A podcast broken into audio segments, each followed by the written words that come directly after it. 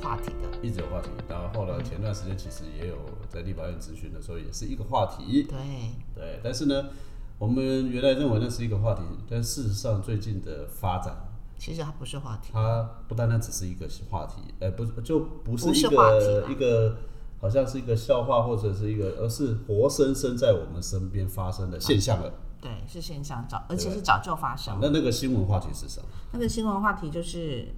立委质询的时候，请教了行政院的主计处处长，请问他说面线一碗多少钱这个问题，对，这个主计处主计长，我们的主计长哦，那回答二十元。二次元，就是说大家很多人当然就会针对这个议题然后去有一些不同的评论，嗯但是确实这个二十块钱，其实我想大部大家应该多数人应该是都觉得不太可能嘛，对啊不容易哈对哈。我们家那边，呃，我们家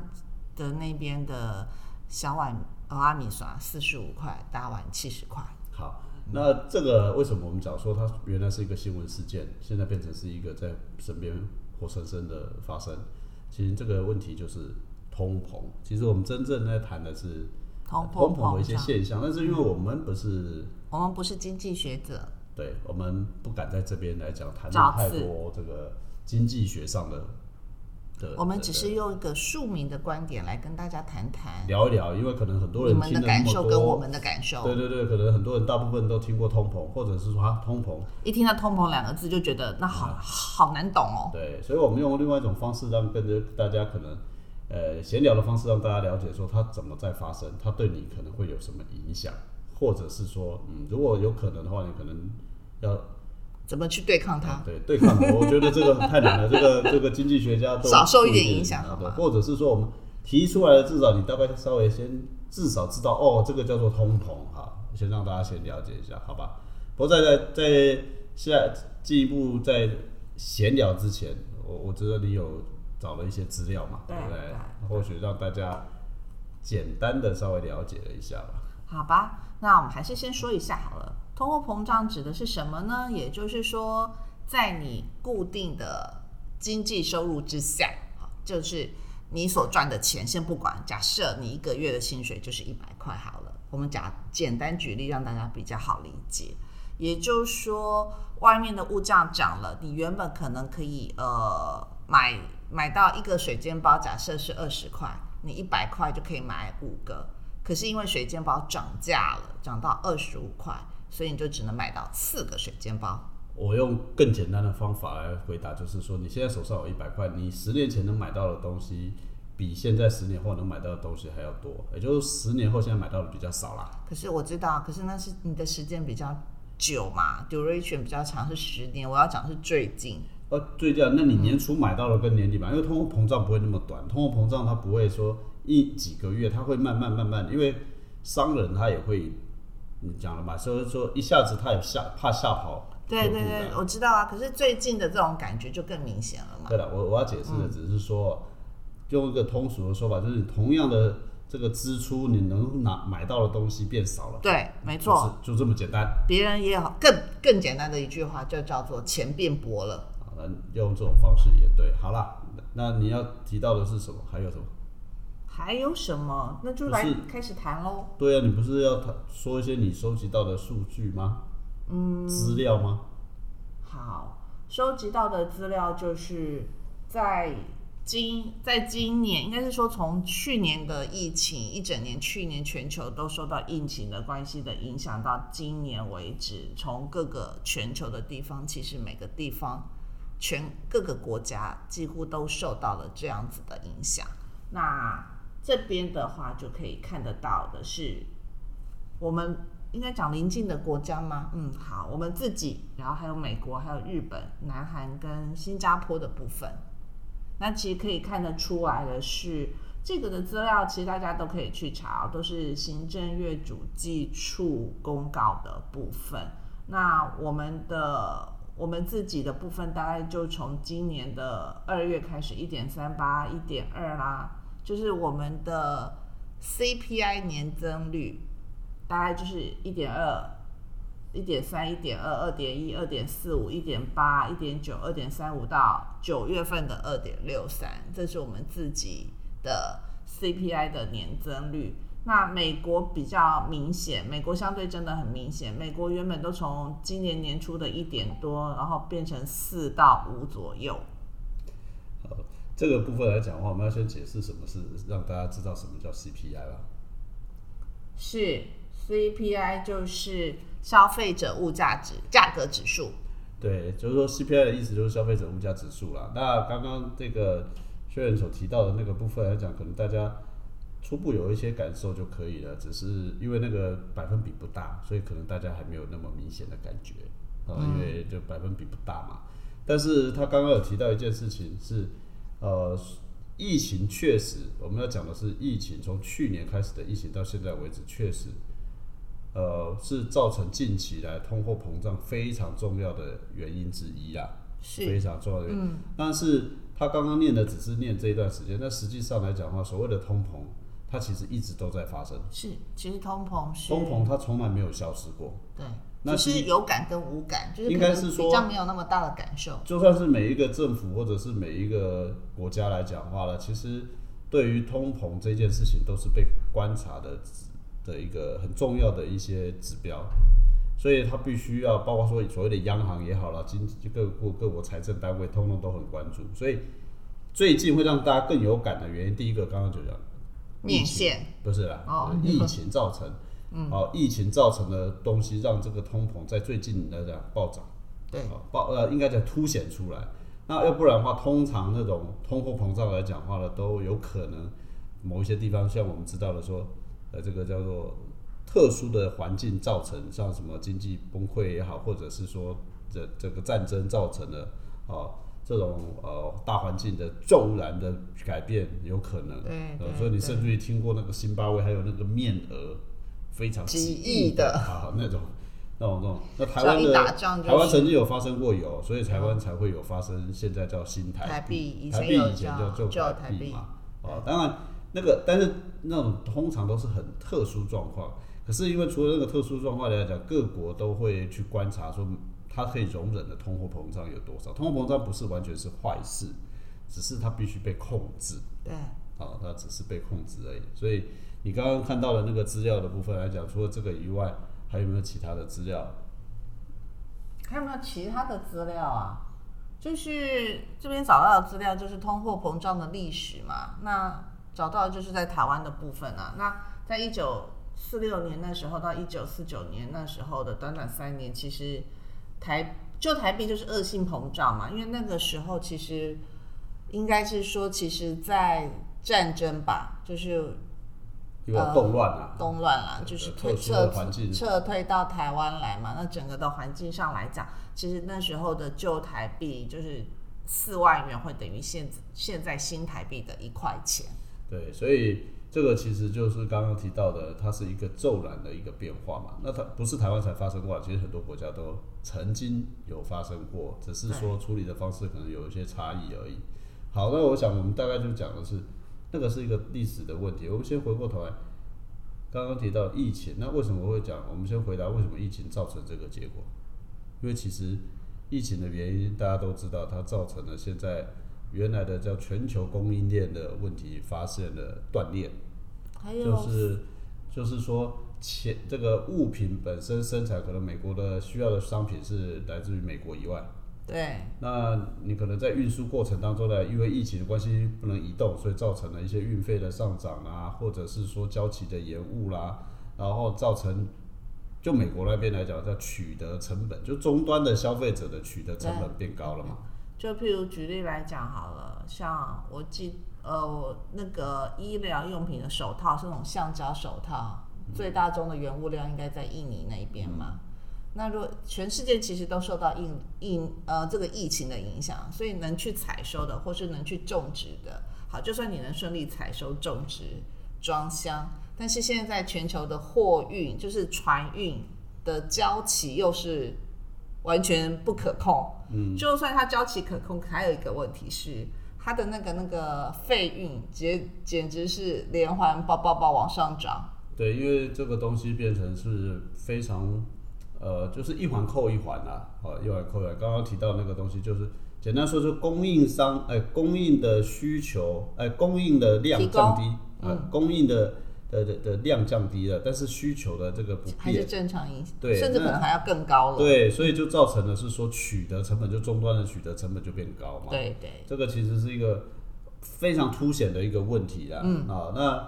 这也就是呃，刚刚大家提到的说，或甚至美国，我知道美国也有那个什么联储会主席也讲啊，这个通膨可能过一段时间会减缓，他们的说法，好，这是他的说法。那当然，他的说法就是说，哎因为未来啊，这个交期会减，就会会改善了哈，嗯，或者塞港塞港的状态会转，就是说他们认为说未来疫情趋缓之后，供应会慢慢恢复正常，所以呢，这个取得成本呢就慢慢慢慢慢的会受到控制。对，可是嗯假问设是题如，此对，啊可是问题是当下要用啊，你不可能等到未来嘛。我举例来讲，就像刚刚说的橡胶手套那种，就是医疗院所，就是不管是医生或护士所使用的的那种橡橡胶手套，平常可能还还没需求量、使用量还没那么大，结果疫情一来，需不过这个很难，啊因为我们刚刚提到我们不讨论这个经济学嘛，为什么刚刚提到？只要真的啊，呃，有这个会回到刚刚我们准备开始谈这个题目之前，有提到一件事情，是说那为什么是这两年比较明显？呃，去年就有疫情，为什么最近更明显？因为说实话，因为之前有人有囤嘛，也或者是有些是叫库存嘛，还好能应付，还能应付嘛。那现在是时没间办越法了嘛长，就可能越没有办法去应付了。对对对，那当然也有些需求确实会在呃那个环境改变了之后来讲话呢，就消失了。我你刚刚讲的是手套，那我就回答你的是像口罩，口罩现在说的不好听的，几乎算是有点过剩的现象。所以现在他们才口罩工厂才朝另外其他的方，对，所以说这个就是有一些人讲说，嗯原通本膨最它可基能本的需求已经被满足了对，他然后为了他要促销他的口罩，他就可能朝其他的对对，所方以才式会了。才会有人讲说通膨可能会趋缓，或者是说可能会在一个时间的慢慢的消失。可是问题还是混到啦，问题的刚刚讲说口罩的需求量不大，但是它的价格回不去了嘛？这个就是另外一个，因为原料的问题嘛，哈，但是会不会往下降，我不知道。好，我们现在讲的是说，哎、这个都很学术了，或者是说有很多辩论，我们就来看看说它会不会跟大家最有感的趋缓，或者是说它真的会变成什么？其实最跟大家比较有关系的，大概就是人生生活用品嘛，或者应该讲民生上的东西啦。嗯对所以，我们其实比较今天要谈的，应该是在后面这一边。对，举例来说，你在身边，你的记忆里面，你小时候吃过、用过哪些东西？到今天为止，你觉得最有让你感觉说价格变化最多？因为同样刚刚讲了，同样的支出，能买到的东西变少了嘛好吧？那你现在一百块好了，你以 前可以以前好啦，我最因为我很喜欢吃菠萝面包，我印象中它在菠萝面包以前小时候价格大概三到五块钱，但是现在可能你在外面随便找一下菠萝面包，可能没有二十五块到三十块，应该是买不到的。对，那个当然啦、那你要想想看，那啊一个菠萝面包它是怎么发生的？中间有原料问题，嗯原料有鸡运输蛋啊问题，然后奶运输油啊不是不是，面那粉都是原料啦。原原料的时候还有运输，运输中间还有人工嘛，嗯，啊，人工还有店租嘛，啊，还有包装啊、设计啊等等等这些东西，所以这次每一个环节都涨，它就通膨。啊，你刚刚提到的是菠萝面包，对，以前科学面一包五块，现在十块，嗯啊，应该有吃过吧？有吃过啊，对有不吃对过啊，那另外一个部分来讲话的是什么？车车轮饼嘛，对。车轮饼以前曾经应该是三个十我块钱觉的，得以前车轮饼小时候或者到现在为止啊，应该都都算是蛮蛮常见的小吃，这个这个这个这叫零食吧，或者是随时可以取得的，对啊对，对对。对不对？以以前前最早反正不就是那个 cream，就是那种红豆的红豆的哈，最那这常两见就种是两种就嘛，这两种嘛，后来才衍生出菜来啊爆有啊，其他的还有什么什么一大堆有的对没有的。不过二十年前，应该讲啊一二十年前，我记得是二十块三个，现在别讲它，现在你嗯还二是十十块，块钱三个，我都买过。现在一个可能至少要十五块到二嗯十块不等。现在我知道的是，我们我这个站前那边有看到那个摊子卖的时候，我那前几天还去买，是五三个五十块吧，三个五十块，对啊，那差不多一个月一个大概将近十八啦，十三个五七。十块，三个五十块，对所啊以我刚刚讲没对错，啊，然后呢，你买，反正你是买几个，买一百块钱，他送多送你一个，还是怎么样？反正就应该大概是一这百样。块送一个啦。啊，大概是这样子，所以其实你看，这光车轮饼就涨了蛮多了。那另外一个就是你还有什么？你因为啊，哇，珍珠奶茶，但你的哦我感认受为的珍珠奶茶以前的印象大概在二十五到三十块不等，好，现在大概六十买不到，呃，五十五到六十差跑不多掉。，大家越来越喝越多，可是价格其实是飞涨，对可是飞涨的时候，大家还是没有，大家还是在喝，很奇怪啊，嗯一个慢慢戒掉哈，一个珍珠奶茶既然快要是一个便当钱了，差不已经是一个便当钱哦。好，那便当又是另外一个话题了。呃，所以所以的珍珠奶茶是另是另外一个嘛，那还有嘞，便当、珍珠奶茶、便当啊，便当原本以前我认为大概五六十、七十算就是差不多这样的金额，现在大概的便当没有到八十，你是没有什么东西的，而且它八十大概就是几样菜，对三样啊，一定都只是三样菜而已，三样菜对啊，他们打好的、啊三，便当是他们打好的啊、啊，那自助餐也差不多三样菜自四样菜吧，自助餐那天不呃是在台不北是啊，我说你三样菜三四一样百嗯菜，一百三、一百四，我很觉多得我以前记得100我念书的时候，同样的这个分量的部分来讲的话，大概就是五六十块钱吧。我念书的时候，一个所以所以现一个在自自助助餐餐也就很是可怕啊五，六十块钱，结果是越吃越吃，几乎现在到两百去一了。现在去吃自助餐怎么点，大概都很容易破百，很容不易用破百。其一定破百。很容易破百。那一天我我那天不小心，我差点骂出来。 那天不小心多点了一道菜，结果结账两百一，我差点就晕倒。对，而且最主要是他们都没有标价格的时候，其实是不知道。对，结果他跟我讲，我说啊，两百一，我自己都吓一跳。我说还好我身上有钱，我要像那些，那我是把菜再叼回去吧。结果他跟我讲说，哦、你多了一块鱼排，嗯哦啊，哦，那块鱼排就九十块，那天他特别讲，哇，一个鱼排两90百一，我都要晕倒，你知道吗？对对对，我从来没有，我说实话，这是我大概目前为止我吃过最贵的一个自自助助餐餐。对 因为自助它没有标价格，所以我们很难去控制啦。对，好，那那那不是说我们那个对，另外一个就是鸡排，哦，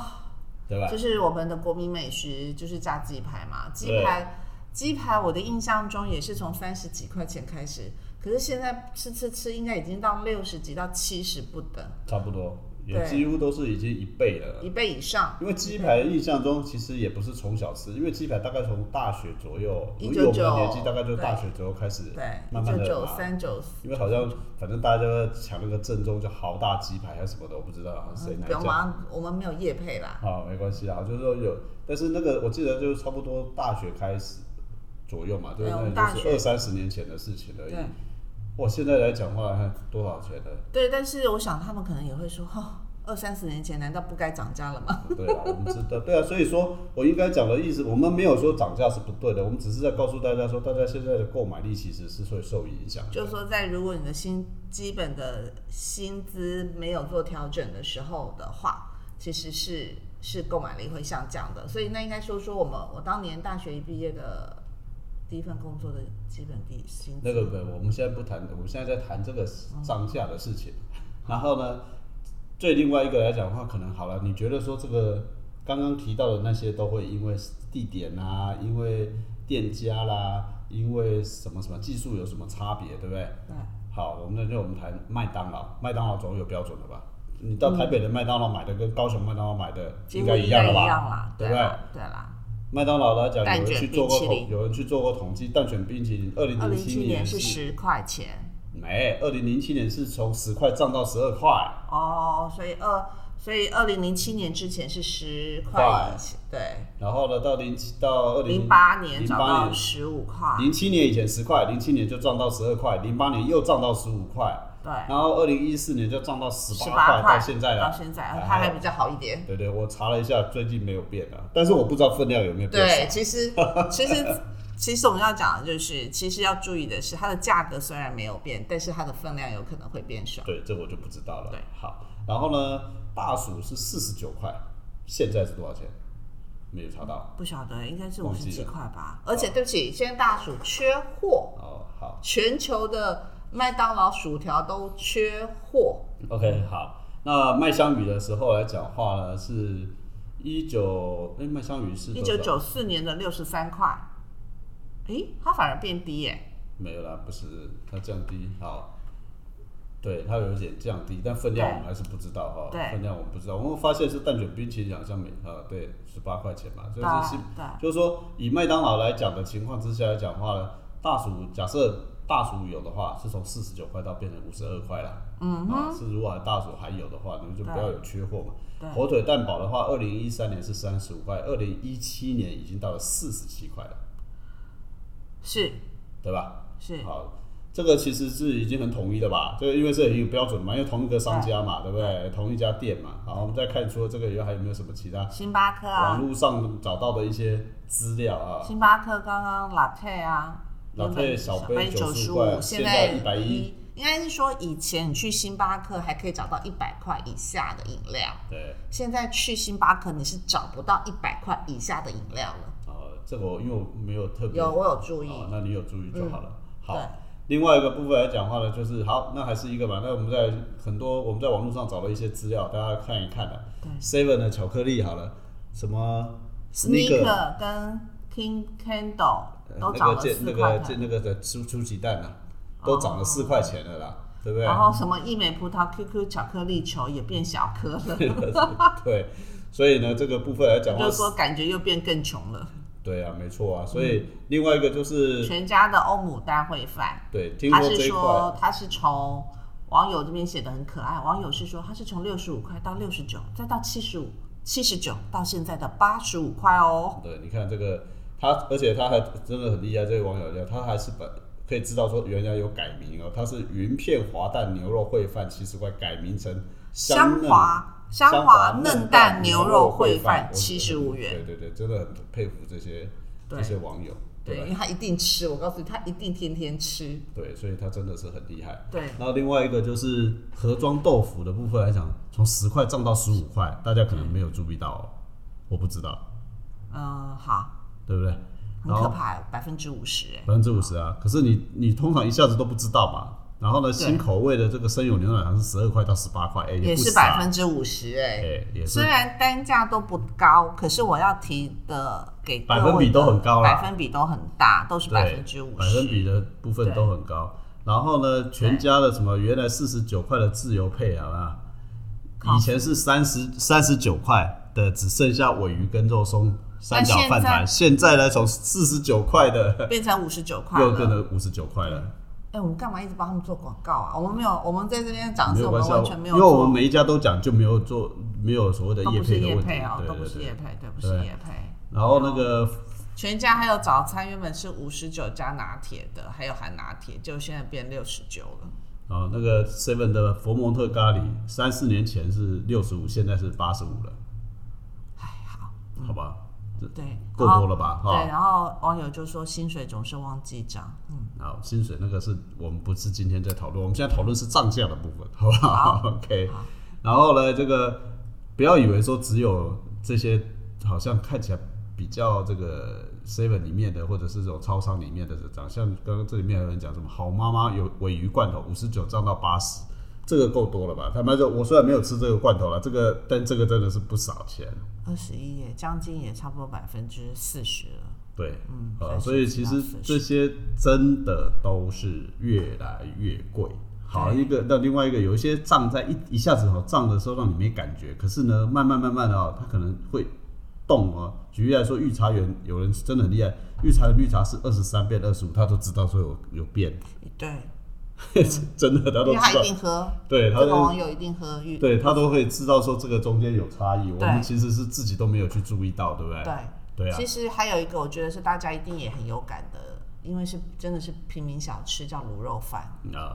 对不啊，对？卤肉饭嘛，本来两二三十十块。十五二十块左右的，现在大概三十到四十，可能都不等了。对啊，对不而对且就算你点了，你会发现里面的配，以前我自己的小时候吃的卤肉饭啊，它里面还有配一块小，我很喜欢吃那个小小黄黄瓜啊不是黄就色是的小那种腌萝卜瓜那种，那腌的是腌的萝卜腌的啦，萝卜嘛，然后可能那个也没了，肉末也还稍微多一点，或者有时候，还有酸菜，对对对对呃，卤蛋哦一，般卤上蛋还会，半颗卤半蛋，颗卤蛋，然后好像现在也越来哦都不越 会少了，对对，对啊，那另外一个就是贡丸汤吧，嗯，以前大概十五吧，现在十块就有哦，了。十块就有。对啊，以前两颗十块钱就有，就是一现在碗有两颗十块现钱，在至少一定三十，是的，三十块钱以上可了。能对，对啊，另外一个就是烤香肠，嗯，我记得烤香肠以前真是十块钱一条了。哦我不爱，所以我不晓得。对，然后呢，后来现在大部分卖的都是一条三十五块，对然后十三条一百块钱这样在卖你。是事实上你没有占到什么便宜。 好，我们说了那么多，看起来都在涨，薪水没有涨，那到底要怎么办？怎么办？其实当然可能第一个事情，我们谈到这里来讲，只要告诉大家，其实不管你用什么方法，通膨都存在。啊，对，其实讲讲这讲这个之前，因为我们刚刚讲的都是平民小、平民庶民小吃一些美食啦。那其实刚刚我我们在讨论的时候，其实就还在我讨论的就是我们我那时候年轻时候买过的一个奢侈品的皮夹，然后我去正好因为最近在整理一些东西的时候，哎，发现我当时的记账本子上有写着它，那个就是那个皮夹，当时在十九年前很很很确定，因为有记下日期跟那个十九年前的那个 LV 皮夹对折，像男孩子用的那个皮夹，大概一个是四千块台币，在台湾买。你在，因为我们那时候买两个，一个是在国外买的，国外买下来的大概就合三千多一点台币，好，四千块。所以我刚刚很很努力的上网去找，很努力的上网去找一下，看看到现在大概是多少多少钱。然后哎，可是那一款它看起来好像比较没有出了哦，但是比较类似的类似的大概目前为止，必须要跟各位讲，目前为止他们最便宜最便宜的男士用的皮夹在一万五千八左右。对，但是那个是不是同样的东西，我就不知道了了。就是它一定会有变更过设计嘛。差一点点，我嗯对必须要讲差一点点。对这个哈其实所以我只是要讲的是说，其实不管是民生的奢侈品也有，只是如果就是算如果说是刚刚这样讲的部分来讲，我觉得这个也是要呃比较不容易比较，但这也是商人的一些这种叫做取手法巧的其地方，就是说他可能单这个东西他觉得说涨价会让你觉得不舒服或者是有感。他干脆就换另外一个产品，就让它停产。但是实际上，新的产品来讲的话呢，跟旧的产品之间的差差异异没有那不么大大。可是呢，它你会觉得说啊，这个又多了一多了什么东西，那自己会有时候会去说服自己说啊，因为这个是跟我不同，所以你会买嘛。对所以其实通膨真的是无所不在啦。对，真的是无所不在。对，那当然了，我们也无法告诉大家说呃一定要怎么做，因为我们讲不是那种。不过嗯不是哦我们经济学者从从人从一些经验，或者是从这个了了解人家的说法的部分来讲，大概有几个可能大家可以留意吧。第一个就是说，真的是在资产配置的时候，你个人资产配置的时候，还是它会最大影马上会影响，其实是现金。只要以现金形式储存的，受通膨的影响相对比较大啦。对，理解。相较相较对我可只是能又讲相会有较人在讲现金为王，啊，对就不是对现金为王，不是现金为王的前提是在动荡的时候，不是在通膨的时候，在动荡的时候，嗯，因为动荡的时候来讲话呢，你你可能就是随时要能够变运用现变现嘛，它不是在通膨的情况之下，但是在通膨的情况之下来讲，非现金类的，当然它的保值性就比较高，对，譬如说当然说不动产就会有这个现象嗯嘛，或是黄金，对，那我们讲不动产这种事情来讲，我们我记得我前几天看一个新闻节目，一个一个节目刚好是说，因为那一个节目是在介绍一台这个中古车，古董车，中古哦古董，人家真的是把它当成是古董车在照顾了。五十是年前的一台宾士，五十年前的那台宾士呢，卖三十万台币，三十万台币哦。然后呢，三十万台币到现在为止还是可以开，因为他们还去把它整修嘛。那他们拿出了当时的这个报纸，三十年前在仁爱台北市仁爱路二段的一栋房子，三十二万。三十二万一栋房子哈，所以呢，按、那按他的那个当时开价是一平是一万两千块台币，所以他他那时候的话大概就是。一万两千块台币，三十万的话除以一万两千块的话，大概就是还可以换到二十五平。好，他的那个房当时的房子都当时不的一定25都平不是一个大平数了，而且当时也没有那么多公社了嗯哈，所以先不管它的平数多少，也就是说一台车跟一栋房子是一样的，对可是如今来讲，那个房子来讲肯定不止这个价钱，对，如果以二十五平的话，现在仁爱路上嘛，随便可能一百到一百二十万一平，我们就算它一百万一平好了，就是两千五百万。对，那但是呢，你现在可以用比较少的钱，你假设两百万，你就可以买到一台宾士啊。嗯，你现在就两百万可以买到一台宾士嘛，对不对对？就是说，假设你以前是三十万，现在用两百万，那就是六倍嘛，嗯，六或六倍七嘛，，对不对？但是你一个房子三十万的房子变成两千五是几倍？嗯，八十八八八八十倍，对，所以呢，这个也其实某种情况下，呃，刚刚提到的就是说非现金类的确实抗通膨的能力是比较好，可是，呃，当然这也解释了说为什么很多有钱人是就是把钱去丢买买地房地生产产啊、投土资地啊，啊，对对对对对，这个其实都会有这种现象。当然，但是这个也必须讲，不是每一个人都可以买得起嘛。当然，还有一个就是说，可能大家眼光也未必都那么厉害、那么准啊。 对啦，是啦，是对啦对，对是，那不过刚刚有提到现金为王，因为我们不知道通膨什么时候会发生，那也危机会持坚持多久，所以我们刚刚要讲的意思是说，适度的持有现金跟适适度度的地持持有有不动不产动产很重要啦，对啊，而不能说偏哪一边，因为我们没有办法替你回答。对，可是我们一直在这个过去也谈过一个问题，就是说，因为大家在规划自己的以现在的中年也好，照顾小孩子或者中年以后变成老年的照话，顾爸爸妈这妈，个财务上面的一些累积，累积或规划很重要，要不然的话，你没有留意这个现象或者是注意到这个事情，你搞不好真的是所有的努力很容易在一个时间里面来讲就化被为通乌膨有就被通膨给吃吃掉光光了。了就是说你的努力的程度，呃，创造出来的收入远远跟不管它是薪资的来源啊，或者是投资的来源啊，或者是什么样，就是还是没办法支付你需要的这个这个这个呃所谓的所需啦。是对吧？所以我们大概今天呃很简单很用比较让大家能够理解的方法方法，告跟诉大家聊一下，其实什么通膨是真的通存膨在。对，而且其实就是我们刚刚一开始讲嘛，钱变薄了嘛，对，我想这个应该大家都很有感啦，对嗯好不好？好，那我们今天当然呢也提醒大家是说，我们的这个年纪真的是要很慎重的去思考，或者趁这个机会，哎，了解了赶快再去检视一下你自己未来的规划是不是能满足你的需未来需要，是的，好吧是？的。好，那我们今天的节目就到这里喽，跟大家说拜拜。好，拜拜。